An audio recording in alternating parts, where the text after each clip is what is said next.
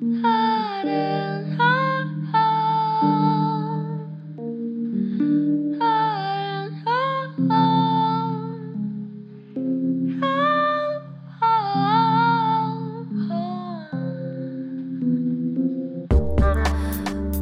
章的你，违章的我，当进。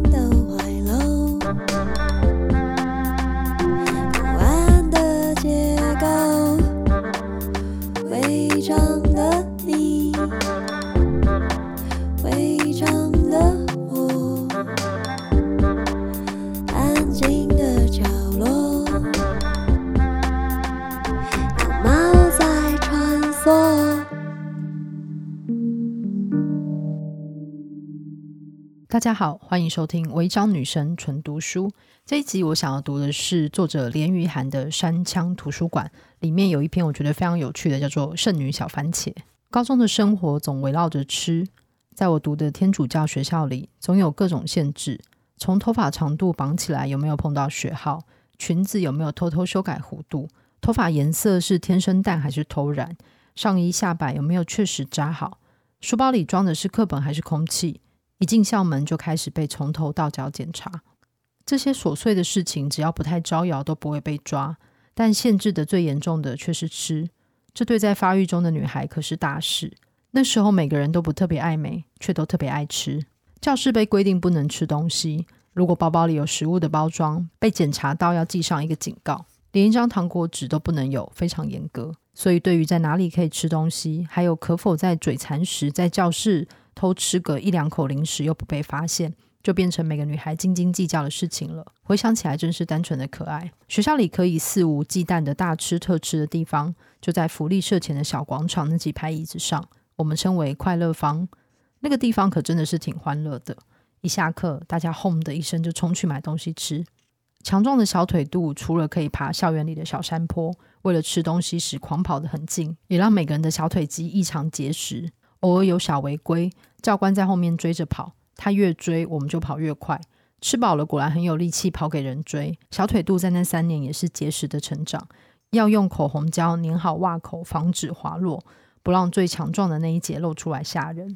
有时也不是特别饿，但就是馋，也觉得在那个没有被限制吃的领域，仿佛可以为所欲为一样，一边吃喝一边笑闹，一群女孩叽喳个没完。每个人银铃一般的叫声和尖叫追逐，绝对是女校里跟气质最扯不上边的风景。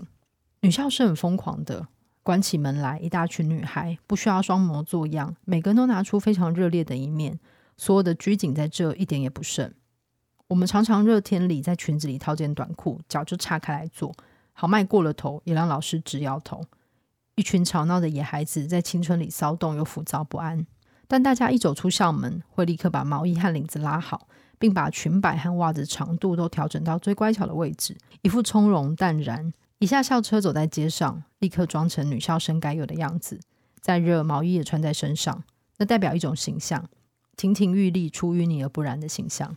中午放饭时间，大家聚集到食堂，也是争先恐后的。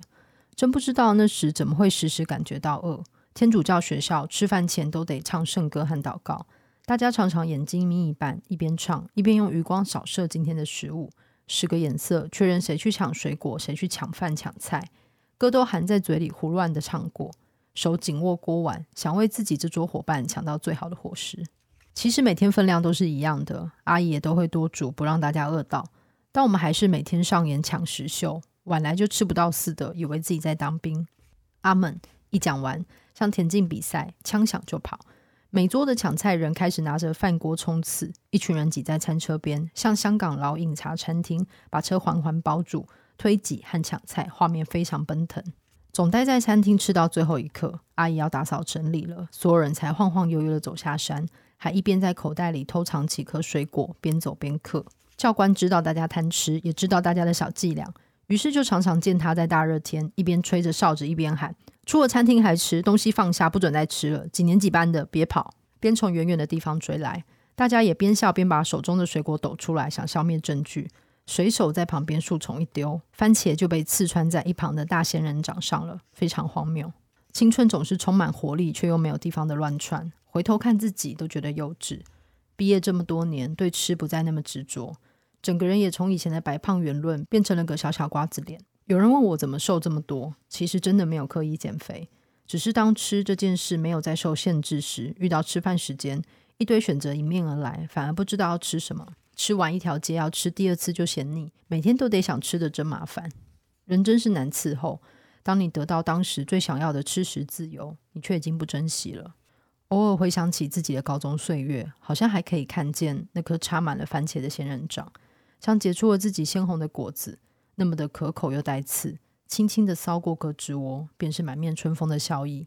而自己圆圆胖胖的脸，肿得连双眼皮都撑开，变成单眼皮了。一派乐天笑呵呵的傻样，也永远被印在毕业纪念册上，纪念着我肥美圆满的时光。